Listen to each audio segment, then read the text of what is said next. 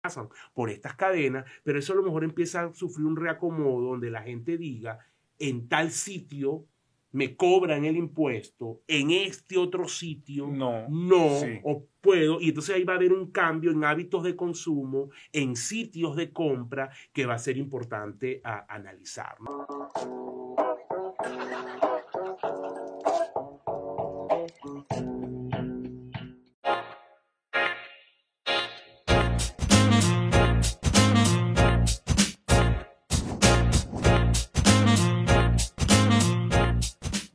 Buenas, buenas, queridos amigos. Bienvenidos a un nuevo capítulo de Tertulia y Dinero, un podcast en donde tres profesionales apasionados por el mundo de los negocios conversan de manera casual acerca de temas de finanzas, economía e inversiones. Como todas las semanas, este capítulo llega a ustedes gracias a... Un gentío. Es así. Sí, disculpen Gracias lo a Dios. largo, pero gracias, Gracias a a Dios, un gentío. Mi nuevo chinchero Asdrúbal de Estados Unidos. ¿no? Y felicitaciones por tu medio maratón, hermano. Gracias. Te extrañamos la semana Gracias. pasada. Salí vivo, que era lo importante. Es así. Es así. Gracias a quién llega Asdrúbal. Este podcast es presentado gracias a Divisas Plus de Ban Plus, la cuenta que te permite manejar tus monedas extranjeras. Puedes abrirla desde casa a través de apertura en línea arroba banplus.com. Recuerda, con Banplus hacemos país. Este podcast llega también gracias a Binance, el mayor exchange de criptomonedas del mundo. Mucho más allá que solamente transacciones, ofrece un sólido ecosistema financiero. Y por si fuera poco, llega eh, gracias también a la gente de Obelca, una empresa que tiene más de 10 años al servicio del mercado y los clientes venezolanos y que le da lo- la vuelta A los problemas de la gente. Llega también gracias a Café Amanecer, con pasión, dedicación y esfuerzo. El mejor café de Venezuela, tan bueno como su gente. Muchísimas gracias también al mejor ron que tiene Venezuela, ron 1796, el ron Salud. premium de ron Santa Teresa que nos acompaña en este podcast. Y yo siempre digo lo mismo, es lunes, pero nunca está de más un roncito mientras están viendo tertulia y dinero. Así así. es. Y llega también gracias a la Organización de la Jurisprudencia del Trabajo, una organización que tiene más de 39 años en el país, que ofrece consultoría legal y consultoría contable a la distancia de una llamada. Eh, sin más preámbulo, creo que podemos pasar a los temas. Hoy tenemos, hoy tenemos tres temas rápidos, conversacionales. Y Es José lunes de carnaval y la gente no quiere estar muy pegada. La gente en la piscina, la parrilla y es. con el YouTube puesto viendo el, el No, y este- de estos temas se dan para oírlos ahí de fondo con un wikisito. Bueno, no sé, si, no sé si el primer tema en particular, porque es un tema que genera como miedito en carnaval, ¿no? El tema del IGTF. Pero bueno, Y, y fuera de carnaval también. es así. Rápidamente, tema 1, ¿de qué va el impuesto a las grandes transacciones financieras? ¿Cuáles son las implicaciones para la economía? ¿Cuál es su aplicabilidad eh, operativa? ¿Y cuáles son los, los el impacto que puede tener en el ingreso fiscal? ¿Ok? Ese es el tema Sí, 1. Es un buen tema. El tema 2, bastante conversacional, negocios de margen versus negocios de volumen, cuáles son las ventajas y desventajas y la importancia para los negocios de saber cómo targetear, de saber identificar ¿no? cuál es su cliente eh, objetivo. Y por último, vamos a hablar de la reposición de inventario. ¿Qué temas debo considerar? ¿Cómo debo fijar los precios del inventario que ya tengo eh, en stock? Y cómo planificar la estrategia de este inventario a mediano y largo plazo. Buenísimo. Tres Buenos temas te- bastante buenos temas. Y con, mucho, y con mucha aplicabilidad en el, en el comercio venezolano. Así es. Eh, tema 1, Asdrúbal Oliveros, que recién viene de los Estados Unidos, vino a Cicalaba, Asdrúbal. Te vale. Estados Unidos. Cuéntanos, échanos el cuento, Asdrúbal. Ese impuesto supuestamente que no es tan nuevo, que tiene tiempo. ¿Cómo, Sí, cómo es la fíjate, cosa? al final, bueno, yo creo que los venezolanos tenemos un, un historial de impuesto a las transacciones. Recordemos el famoso débito bancario que existió cuando esta economía se manejaba solo en, en bolívares. Eh, luego ese, eh, ese impuesto al principio se aplicó para personas naturales y jurídicas. Era un impuesto con unos niveles de recaudación importantes. Además que era diaria, lo cual le permitía darle flujo de caja a la tesorería porque prácticamente los bancos tenían que reportar diariamente los saldos recaudados a la tesorería, con lo cual el gobierno tenía todos los días plata. ¿no? Esa era un- Claro. una de sus grandes ventajas, el tema de, de- de- de flujo de caja permanente y con una evasión muy baja, porque al final, como tenía, pasaba por tu cuenta bancaria, no había manera de, de, de obviar ese, ese, ese, ese, peaje, entonces el, el nivel de, de, evasión era pequeño. Luego ese impuesto se quitó, luego se volvió a aplicar, pero solo para cuentas jurídicas, y ahora pues se está planteando la idea de eh, pechar un poco los pagos en divisa. Yo ahí tengo algunas diferencias con, con colegas y con incluso a, abogados tributarios que han señalado que el gobierno lo que está buscando con el impuesto es aumentar la recaudación. Yo creo que ese no es el objetivo principal. Obviamente no quiere decir que no logre aumentar la recaudación. Yo creo que va a dar algunos, algunos ingresos adicionales, pero creo que la razón fundamental por la cual el gobierno está pensando en este impuesto es porque cree que es el momento de darle o de volver a usar el bolívar sobre el dólar. O sea, creo que la lógica del gobierno a mí me parece que es muy prematura, pero es la lógica del gobierno. Ellos piensan, salimos de la hiper, el dólar sirvió para esa etapa, ahora que ya no estamos en hiper, hay que volver a usar el bolívar. Suena bonito, pero en la economía las cosas no funcionan tan fáciles y sobre todo después de una destrucción de expectativas en la moneda con una hiperinflación, no decretas tú y no es necesariamente un impuesto el que va a hacer que la gente vuelva a usar tu moneda. Por eso creo que es prematura la visión del gobierno y hasta un poco naif si se, si se quiere ver, pensar que con el impuesto la gente va a volver a utilizar el, el bolívar. Creo que el uso, pues, estimular el uso del bolívar pasa primero por rescatar confianza, cosa que no logras de la noche a la mañana, pasa por construir un entorno macroeconómico sano que, de un poco, que, que, le dé peso a esa confianza y no necesariamente el tema del impuesto. Ahora, es un impuesto que operativamente no es sencillo. ¿Por qué? Primero, hay un factor que es que el grueso de transacciones en dólares en Venezuela eh, se generan en ecosistemas que no necesariamente está bajo control del gobierno la banca. Pensemos, por ejemplo, pagos a través de efectivo o de aplicativos como el Cele o PayPal o cualquiera de estas. Eh, Binance. Binance, exactamente. O sea, tú al final esas estructuras no compensan en Venezuela. Entonces, ¿cómo tú logras eh, que esa operación termine pasando para cobro de impuestos? esa es una operación que puede ser susceptible de no ser registrada, sobre todo en comercios medianos y pequeños. Y ese es otro elemento que voy a destacar más, más adelante. Entonces, hay un universo allí donde la operatividad del aplicativo, de aplicar el impuesto no es sencilla. Ese es un primer elemento. Un segundo elemento es, ¿tiene el gobierno capacidad operativa, logística, por ejemplo, para sacar un contingente de funcionarios del CENIAT en toda la estructura comercial de Venezuela para reducir la evasión y fiscalizar el pago de este impuesto? Es cuesta arriba. Recordemos un poco el, grado, el problema que tiene la administración pública de los bajos sueldos que existen. Buena parte de eso, eh, la consecuencia de eso, mejor dicho, lo ha sufrido los organismos con capacidad técnica, incluyendo el CENIAT, que mucha gente ha dejado de trabajar allí porque los salarios son extremadamente bajos. Entonces, este, al final tú dices, bueno, creo que el tema de personal calificado para esto eh, es escaso, ese es un factor. Y como dije antes, dado la naturaleza de los pagos en dólares en Venezuela, que muchas veces no están formalizados, hace difícil su aplicación. Hay un caso que todavía no está claro de cómo va a pagarse, cuando usted paga híbrido.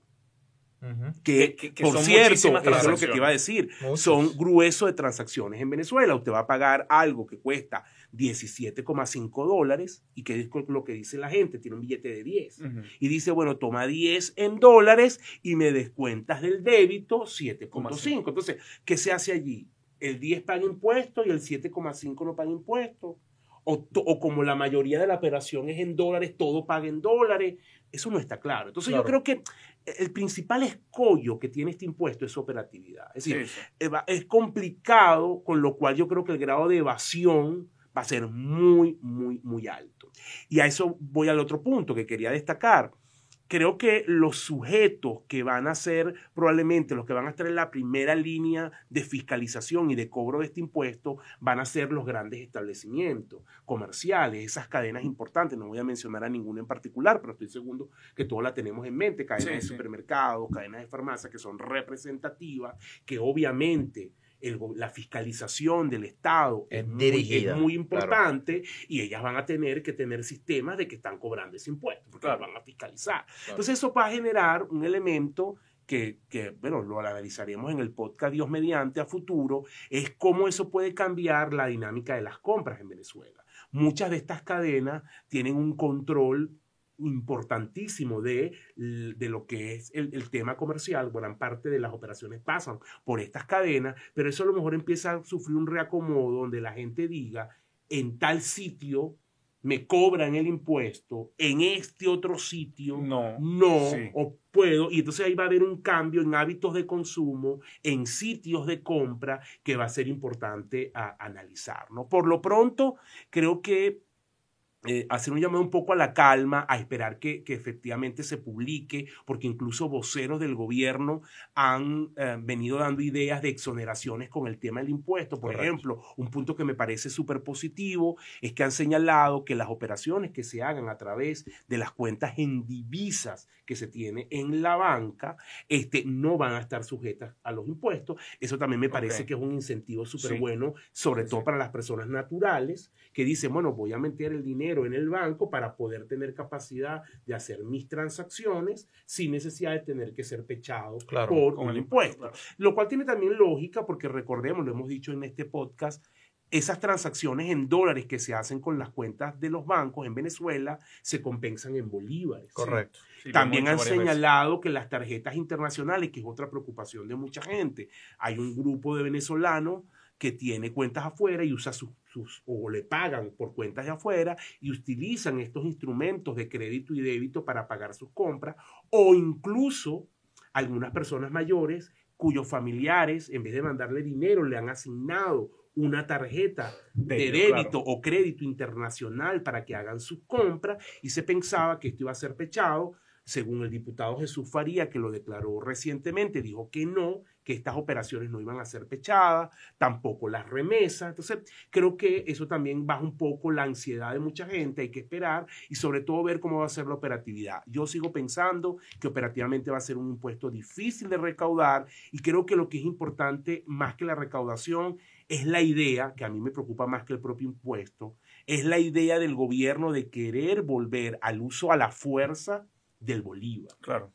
Eso es un tema porque, bueno, la hiperinflación está fresquita y no es que tampoco tenemos una inflación eh, súper baja para decir usemos el Bolívar, estamos hablando de 700, casi 700% de inflación el año pasado, ya ahorita el anual está por cerca de 400%, pero sigue siendo un exabrupto, Claro. con lo cual el tema de protección y el tema de buscar una moneda más fuerte, sea el dólar o como lo han visto algunos venezolanos, criptoactivos, criptomonedas, sigue estando latente y creo que esa forma obligada de uso del bolívar lo que va terminando es más fricciones transaccionales y, y- y le va a poner un poco de freno a la dinámica comercial que se está dando en Venezuela.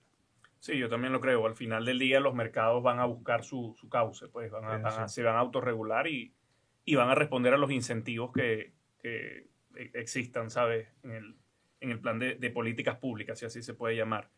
Eh, no sé si tú querías comentar algo No, al eh, respecto, recientemente, Recientemente tuvimos un una charla con, con, con Juan Carlos Castillo, que es expresidente hasta el año pasado, 2021, de la Asociación Venezolana de Derecho Tributario.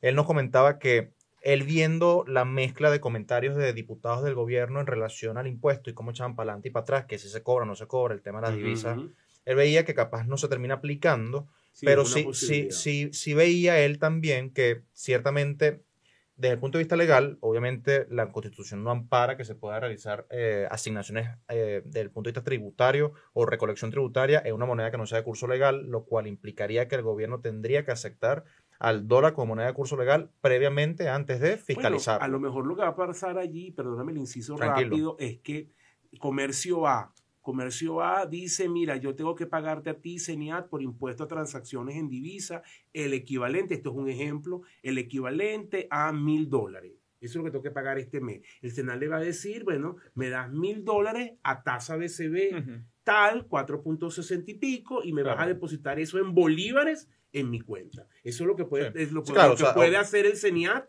para evitar tener que cobrar impuestos en, en divisa. Total. Eh, Claro. También me, me- me- me sorprendió porque realmente cuando yo le pregunto a él cuál iba a ser el, el título de la charla. Él me dice, impuesto a la no tan gran transacciones, porque la persona o el venezolano común capaz piensa, bueno, el IGTF solamente para contribuyentes especiales no aplica para mí. La verdad es que según la ley, una persona natural que haga una transacción con un contribuyente especial va a ser pechado con este impuesto. En el caso de los dólares 3%, en el caso de los bolívares 2%. Entonces es algo que aparentemente es perverso y aplicable para todos los ciudadanos que estamos en Venezuela. Entonces, además, totalmente eh, eh, es una política regresiva, porque no se va a pagar tanto impuesto a la persona que tiene altos niveles de dólares como el, el, pensionado o el que recibe una ayuda de un familiar en el exterior, que apenas le están dando 40, 50 dólares mensuales, que es para todo y va a tener que pagar impuestos sobre eso. Es un total sin sentido. Es un tema en desarrollo y bueno, ya veremos en las siguientes semanas si se termina aplicando y, y qué repercusiones trae para, para el ciudadano, ¿no? Es así. Bueno, y, y, ahora vamos con un tema que al final del día también está relacionado con todo esto porque forma parte de la misma dinámica, que es esa comparación entre los negocios de margen y negocios de volumen. Yo tengo la concepción, ojo, y algo, algo muy empírico, muy intuitivo, de que cuando la economía venezolana era un poco más grande, hablemos de la economía del 2012, por ejemplo, eso era un, daba, traía, digamos, un contexto, un entorno más propicio hacia los negocios de margen, eh, con este tema de la dolarización y una economía mucho más pequeña, hemos visto cómo algunos nichos eh, han visto, han, vivido ¿no? un resurgir. Pero lo cierto es que, bueno, al final depende de la estrategia que tenga cada negocio, de la estructura de costo, del producto. Yo ahí, Jesús, la verdad que creo que es un debate estéril en el sentido de que va hay una mejor que otra claro, va a depender de la, va a depender de la naturaleza de tu negocio. Lo que pasa es que muchas veces en Venezuela quien tiene un negocio no sabe la naturaleza, no sabe el mercado objetivo en el que va a operar, no sabe cuál es su consumidor objetivo, si es un consumidor que tiene demanda elástica, demanda inelástica, nosotros lo vimos en el taller de fijación o de precios. incluso demanda elástica hay, eh, exactamente, si hay niveles de competencia altos, porque no es lo mismo para un monopolista o alguien que sea con competencia muy pequeña, como puede ser el tema del negocio, donde hay alta competencia. Entonces, yo creo que al final, aquí el llamado a eso es poder entender dónde estoy yo, mirar mi negocio, lo que tengo alrededor en términos de entorno, que pasa por ubicación geográfica, segmento, tipo de consumidor, etcétera, y a partir de allí descubrir si me sirve margen o si me sirve volumen. Claro, ¿Entiendes? Eso, por supuesto, si tú estás pensando en términos masivos, probablemente el negocio de volumen sea relevante. Si tú estás pensando en nichos pequeños,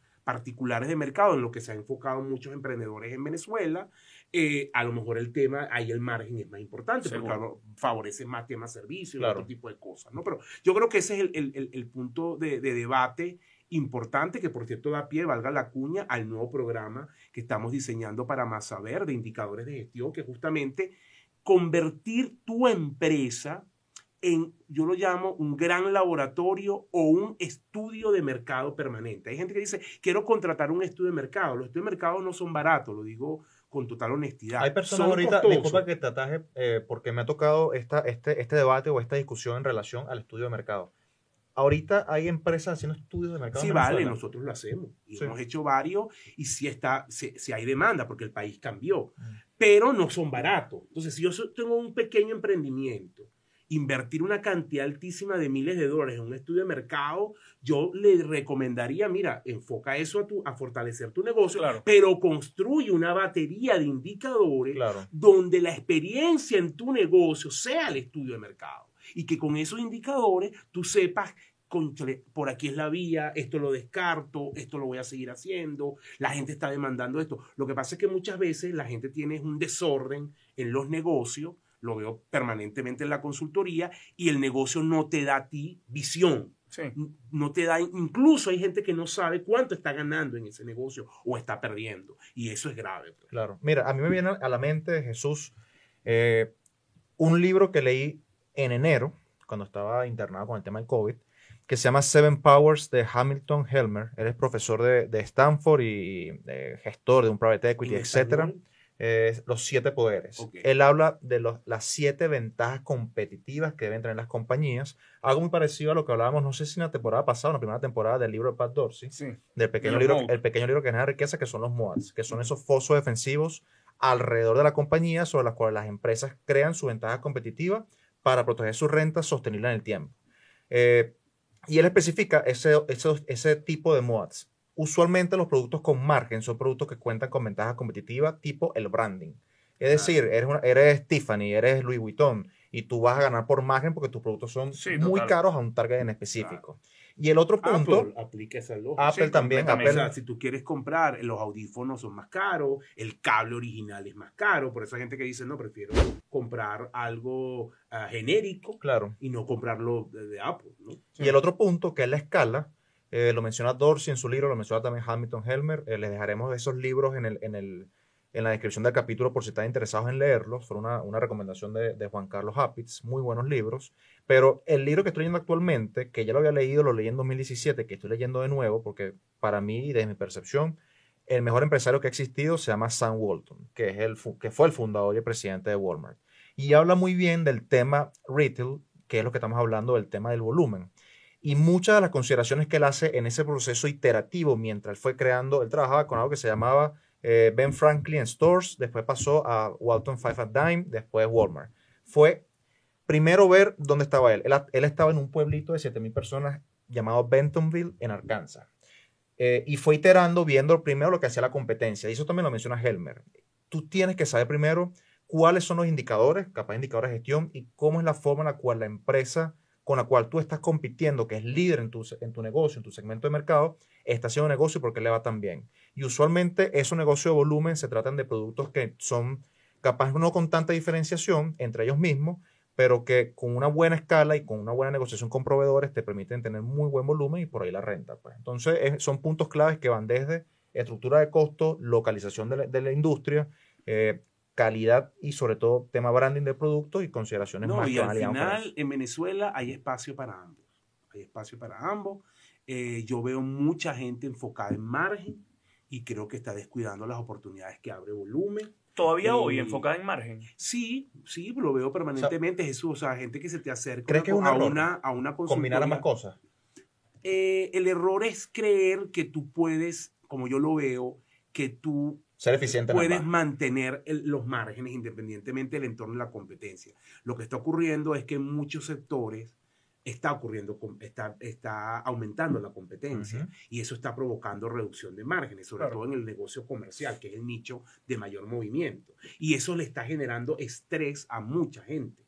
Que dice, antes ganaba 40, 30% en dólares y ya estoy ganando 20, ¿qué está pasando? La competencia. está, generando una dinámica distinta. Entonces tienes que replantearte tu modelo de negocio. En estos días alguien me dijo, una conversación casual, me dijo, mira, ahorita eh, yo estoy notando los niveles de competitividad porque en mi comercio me está costando generar ganancia o ganar plata.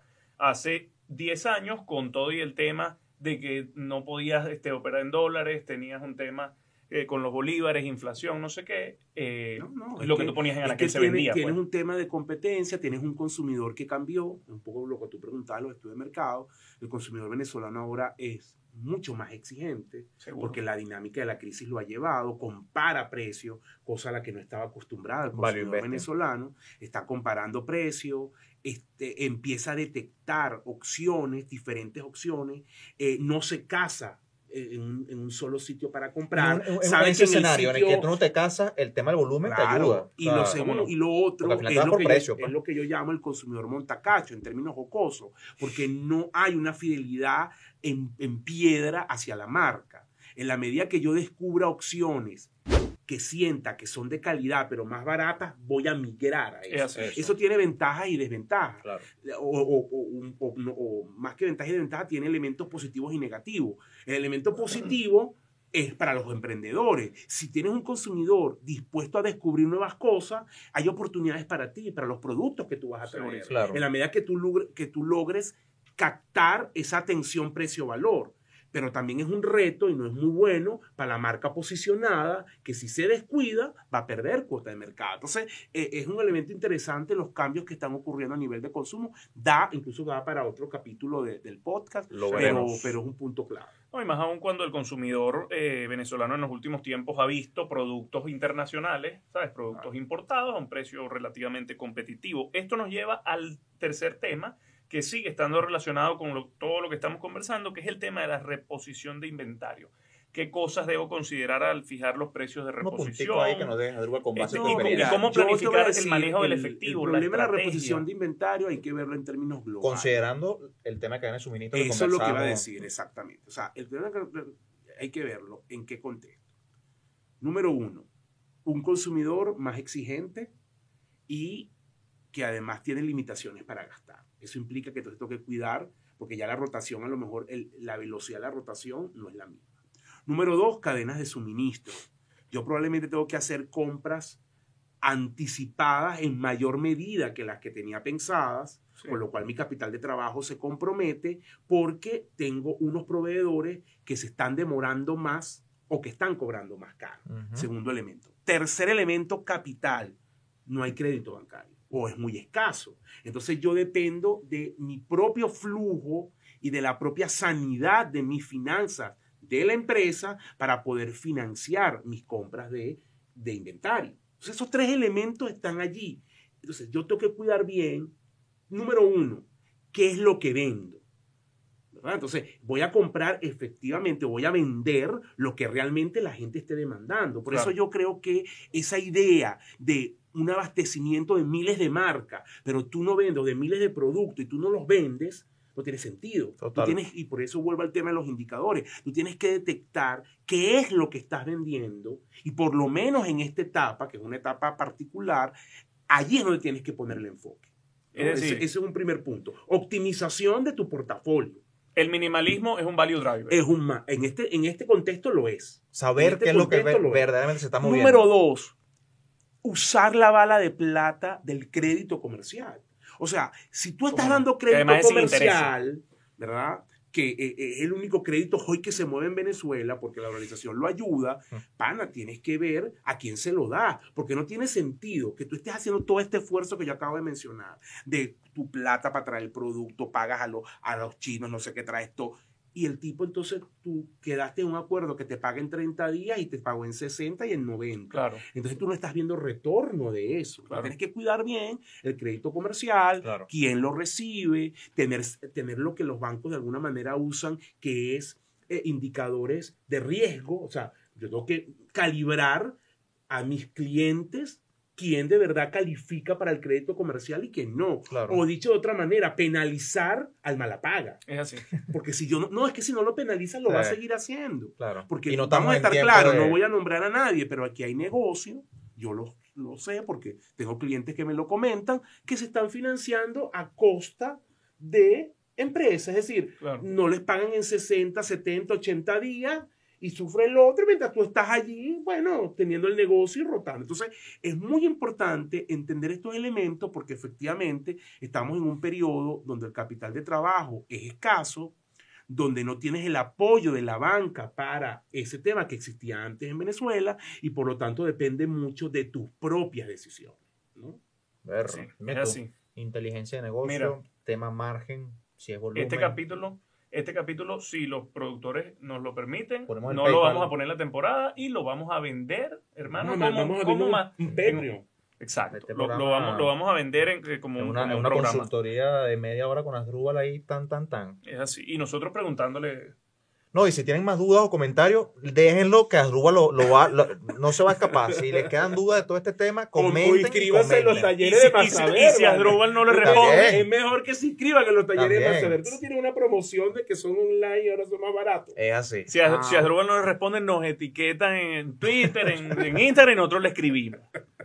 Mira, Farida, tenemos píldora. Más nunca dimos una píldora. Bueno, eh, eh, ya dijimos varios libros en el capítulo de hoy, el de Made in America, Sam Walton, el de Seven Powers de Hamilton Helmer y el de, el de Dorsey, pero no traje píldoras de libros, sino, como dijimos que íbamos a variar, hoy trajimos un documental y es de Inside Job. Lo pueden ver en Netflix. Inside Job es un documental que relata lo previo, lo durante y lo después de la crisis financiera, cómo se gestó desde una perspectiva con mucho toque político. O sea, cómo eh, lo que eran, no sin decir nombre ni, ni caracterizar, ya lo verán en Sí, el... tiene en el- su sesgo. Sí, o sea, pero bueno, No spoiler, hay, no hay spoiler. sesgos de, de ver cómo un presidente de un banco terminó siendo secretario del Tesoro y cómo los incentivos no estaban alineados para la eso- regulación. por cierto, que eso es muy común en los Estados Unidos. Muy común, muy común, pero generó mucho ruido porque también incluso a nivel académico, profesores que forman Mm. parte de distintos medios para la toma de decisiones, como que tampoco tienen los incentivos alineados. Pero en palabras llanas y sencillas, vean ese documental, Inside Job, lo pueden ver en Netflix, es tremendo documental. De hecho, creo que ganó el Oscar en 2011 a Mejor Documental, lo relata Matt Damon y es tremendo para entender todos los, todos los pequeños detalles detrás de la crisis subprime, porque también se explican eh, esas distintas características raras que tienen los productos derivados y cómo eso ocasionó eh, que termináramos con la gran crisis financiera de 2008. Buenísimo, me gusta esta píldora. Redes sociales. Arroba AR Oliveros en Instagram y Twitter. Arroba JM Farías U en Instagram y en Twitter. arroba Jesús Leonet en Instagram y en Twitter y arroba Tertulia y Dinero en Instagram y en Twitter. En YouTube nos pueden buscar como Tertulia y Dinero en el buscador. Y Comenten. Ahí, ahí, ahí vamos a salir. Comenten, pregúntenle a Drubal, Y pregúntenle a José Miguel. el podcast a la Share, gente. share, favor. share, compartan, compartan, compartan y comenten, pásenselo a sus amigos para que lleguen más personas este podcast. Lo agradecemos mucho. Señores, esto fue Tertulia y Dinero, un podcast en donde tres profesionales apasionados por el mundo de los negocios conversa de manera casual acerca de temas de finanzas, inversiones y economía. Chau, chau. Chau.